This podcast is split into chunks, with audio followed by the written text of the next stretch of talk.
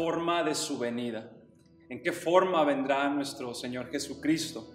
Y a manera de introducción, quiero comenzar con esto. Hay algunas interpretaciones que buscan evitar el punto de vista de la venida personal o literal de Cristo Jesús. Algunos enseñan que la muerte es la segunda venida de Cristo, pero esto simplemente no puede ser así, mis hermanos, porque la segunda venida de Cristo se presenta como algo opuesto a la muerte, puesto que los muertos en Cristo resucitarán cuando Él venga de nuevo. En la muerte nosotros vamos a Él, pero en su segunda venida nuestro Señor, Él mismo, viene por nosotros. Finalmente la muerte es un enemigo ya vencido, mientras que la segunda venida de Cristo Jesús es una esperanza gloriosa. Hay otras posturas, otras enseñanzas que afirman que la segunda venida fue en el descenso del Espíritu Santo en el día del Pentecostés. Otros afirman y enseñan que Cristo vino en la destrucción de la ciudad de Jerusalén en el 70 después de Cristo, pero en ninguno de estos casos eh, ocurrió la resurrección de los muertos, ni la aparición visible de eh, Jesucristo eh, en los cielos con poder y gran gloria, y también otra serie de acontecimientos que deben acompañar a su segunda venida. Entonces es importante estar lo más apegados a la Biblia posibles y descartar estas otras eh, posturas que no son muy bíblicas. Hay cuatro características de la segunda venida que quiero compartirles. Su eh, parucía, que es el advenimiento de nuestro Señor Jesús al final de los tiempos. Hay cuatro características que quiero compartirles.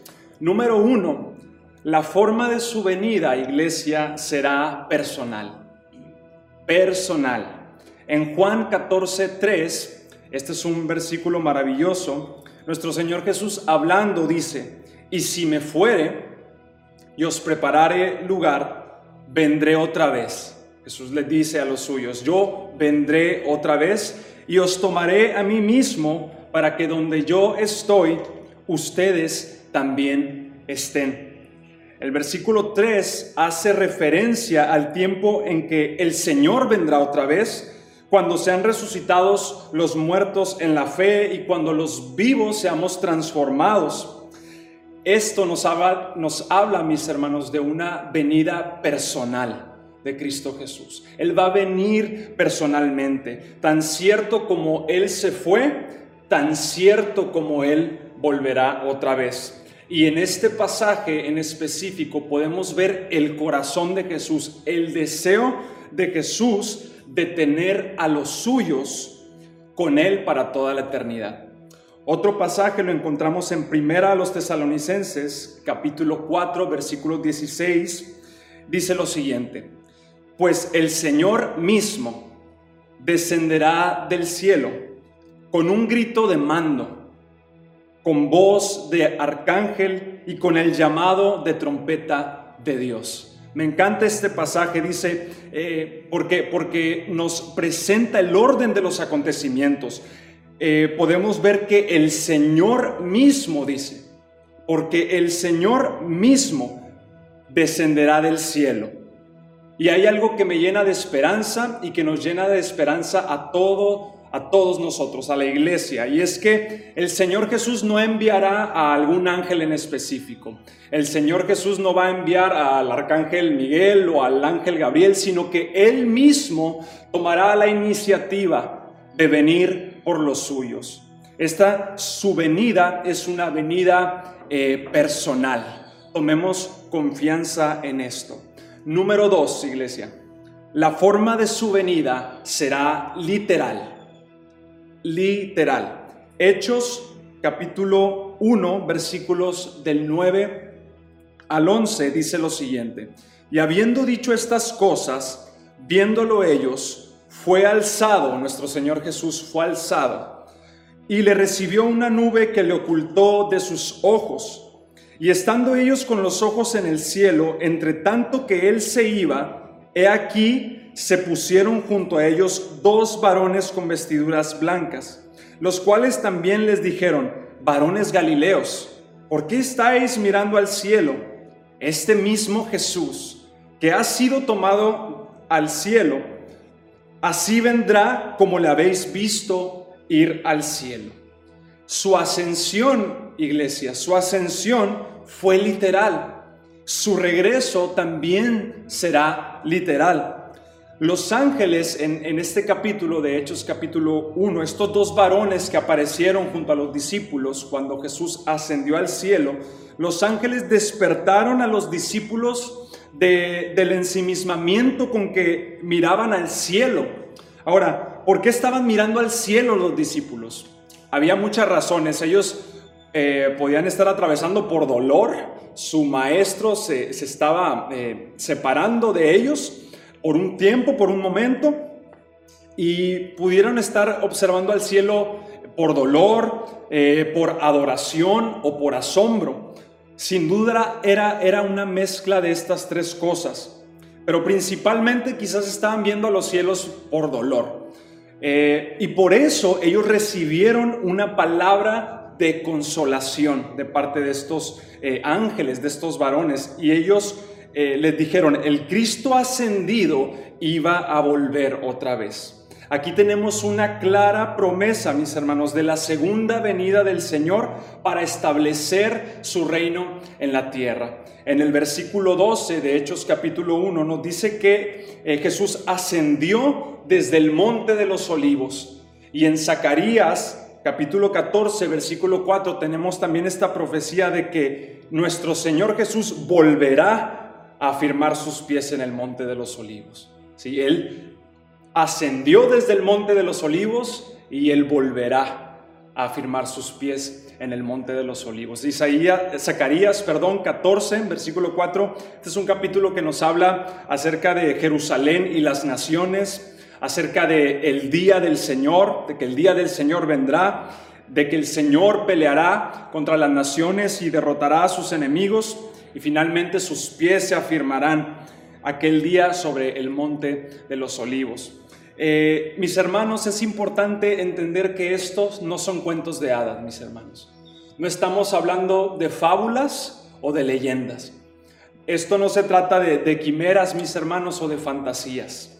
Si algo ocurre de manera literal, porque este acontecimiento será literal, y si algo ocurre de manera literal, iglesia, es porque va a suceder tal y como lo estamos verbalizando, no de una manera metafórica, no estamos hablando metáforas, sino que va a suceder tal y como la Biblia lo dice.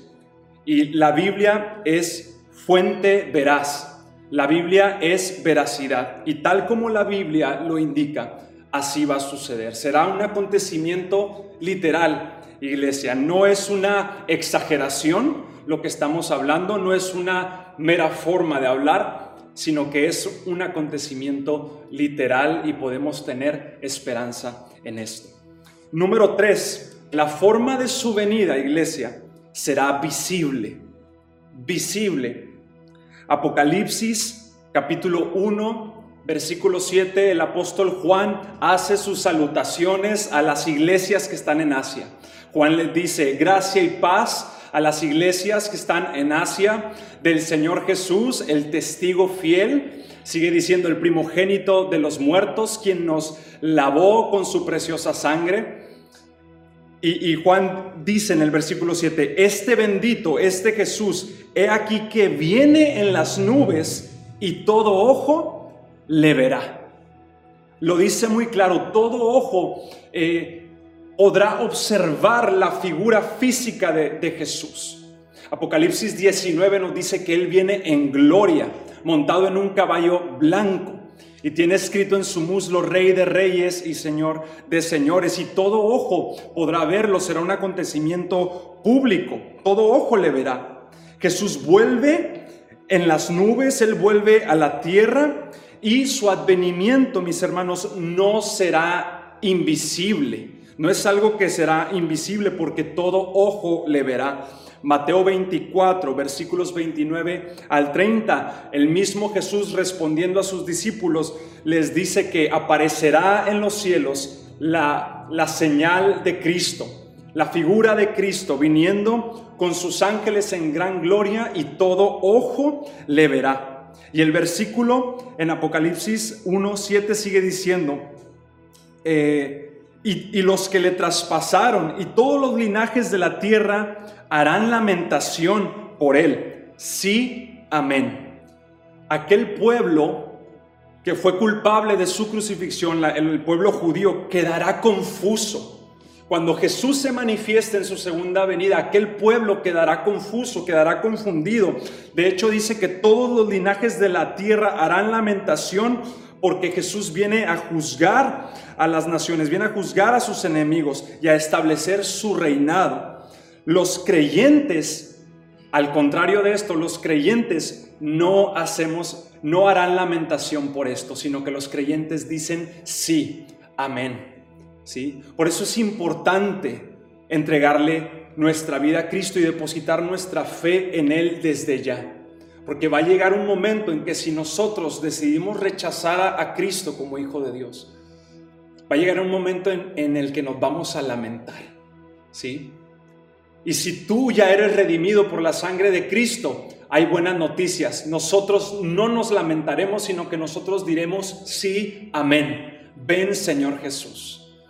Entonces, vamos a continuar. Hebreos 9:28 este es un pasaje que nos presenta la esperanza bienaventurada de su inminente regreso, iglesia.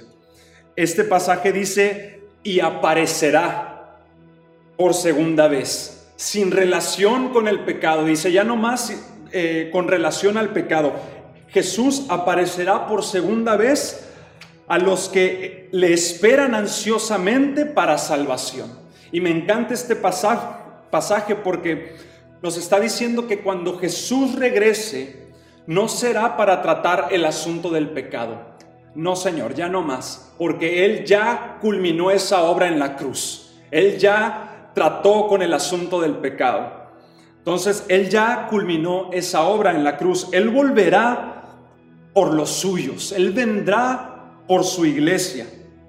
Esta será la culminación de nuestra salvación, iglesia. Recibiremos entonces cuerpos nuevos, cuerpos glorificados y quedaremos para siempre lejos del alcance del pecado. ¿Qué esperanza es esta? Pero me, encanta cómo inicia este versículo y aparecerá por segunda vez. Su figura va a aparecer, será visible por todos. Zacarías 12, eh, en el libro de Zacarías, en los capítulos 12 al 14, estos capítulos enfatizan la segunda venida del Mesías. Y en Zacarías 12:10, eh, la profecía, Dios mismo hablando, nuestro Señor dice, y mirarán a mí. Mirarán a mí, pondrán sus ojos en mí. Su venida, iglesia, será visible. Mirarán a mí, a quien traspasaron. Tomemos esperanza con estas palabras, iglesia, porque su venida será visible. Número cuatro y última. La forma de su venida, iglesia, será gloriosa. Gloriosa. Mateo 16, 27 nos dice lo siguiente. Jesús hablando con sus discípulos les dice, porque el Hijo del Hombre vendrá en la gloria. ¿En qué vendrá? Vendrá en la gloria de su Padre con sus ángeles, y entonces pagará a cada uno conforme a sus obras. Aquí el Señor le recuerda a los suyos la gloria que sigue al padecimiento. Si nosotros observamos el contexto un poquito, aquí Jesús está hablando con sus discípulos de que le era necesario padecer y morir. ¿sí? Pero Jesús les da esperanza y de hecho en este mismo versículo vemos que el, apóstol Pedro en su arrebatamiento le dice, Señor, que, de ninguna manera esto te acontezca. Y Jesús le dice, apártate de mí, Satanás, porque no estás poniendo tu vista en las cosas eh, de Dios. Entonces, Seguido de estas palabras Jesús les dice, si alguno quiere venir en pos de mí, niéguese a sí mismo, tome su cruz y sígame, porque de qué le sirve al hombre ganar el mundo entero si al final de todas las cuentas se pierde su alma. Entonces este es un poquito el contexto. Y luego Jesús mira hacia, ese tiempo futuro y Jesús dice estas palabras, porque el Hijo del Hombre vendrá en la gloria de su Padre con sus ángeles y entonces pagará a cada uno conforme a sus obras. Jesús señala adelante a su segunda venida cuando volverá a la tierra en la trascendente gloria de su Padre. Entonces pagará a cada uno que haya vivido para Él. Mis hermanos, la única manera de vivir una vida llena de éxito es proyectarse uno mismo hacia aquel tiempo glorioso de su segunda venida, mis hermanos. Esa es la única forma de vivir de una manera exitosa, cuando nos proyectamos a nosotros mismos hacia aquel final glorioso.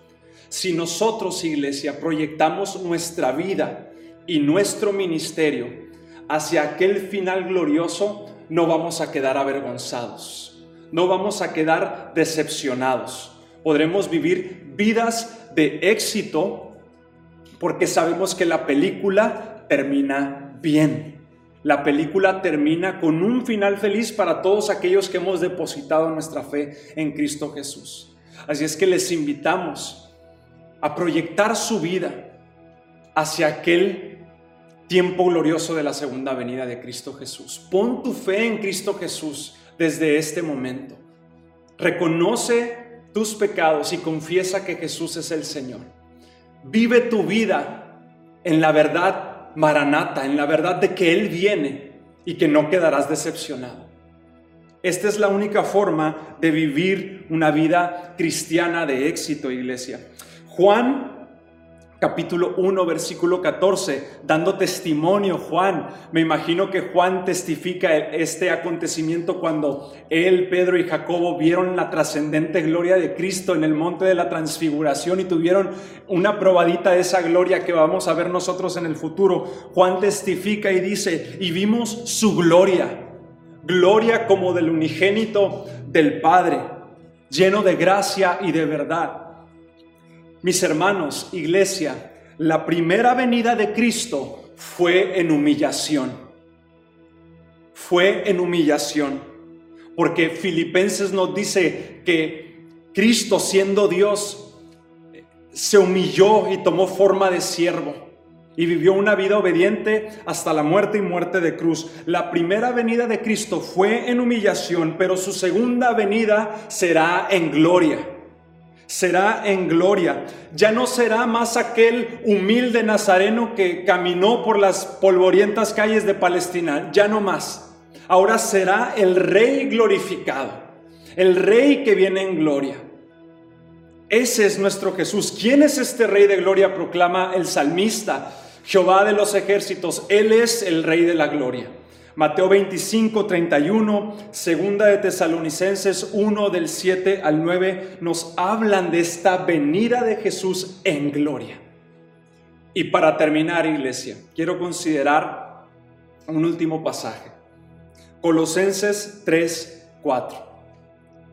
Dice lo siguiente, el apóstol Pablo escribe lo siguiente, cuando Cristo, vuestra vida, se manifieste en gloria, entonces vosotros también seréis manifestados con Él en gloria. Qué esperanza, iglesia, qué versículo tan hermoso.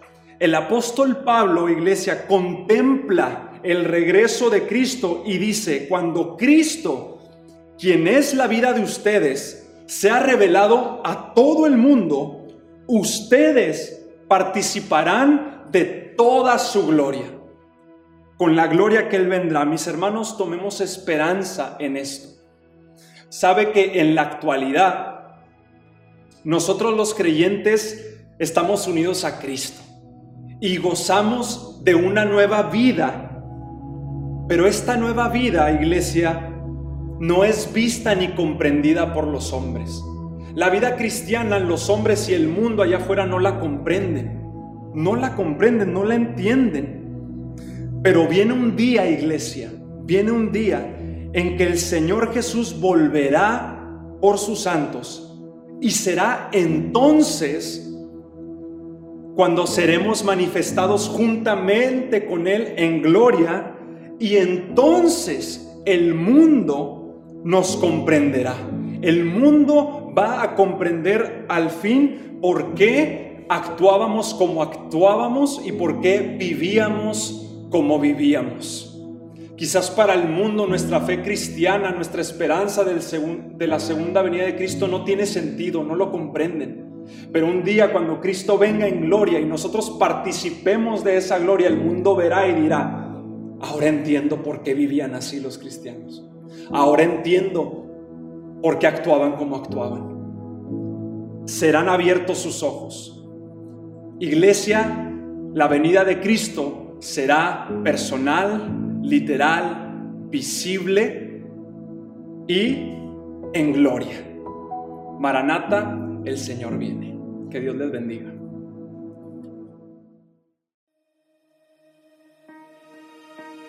Todo teólogo es un amator dei, un enamorado de Dios. Y no tiene vergüenza de confesarlo, sino que realiza todo su quehacer teológico desde ese pozo profundo de amor. Mientras más profundo vayamos en la palabra de Dios, más alto nos elevaremos y adoraremos a Dios.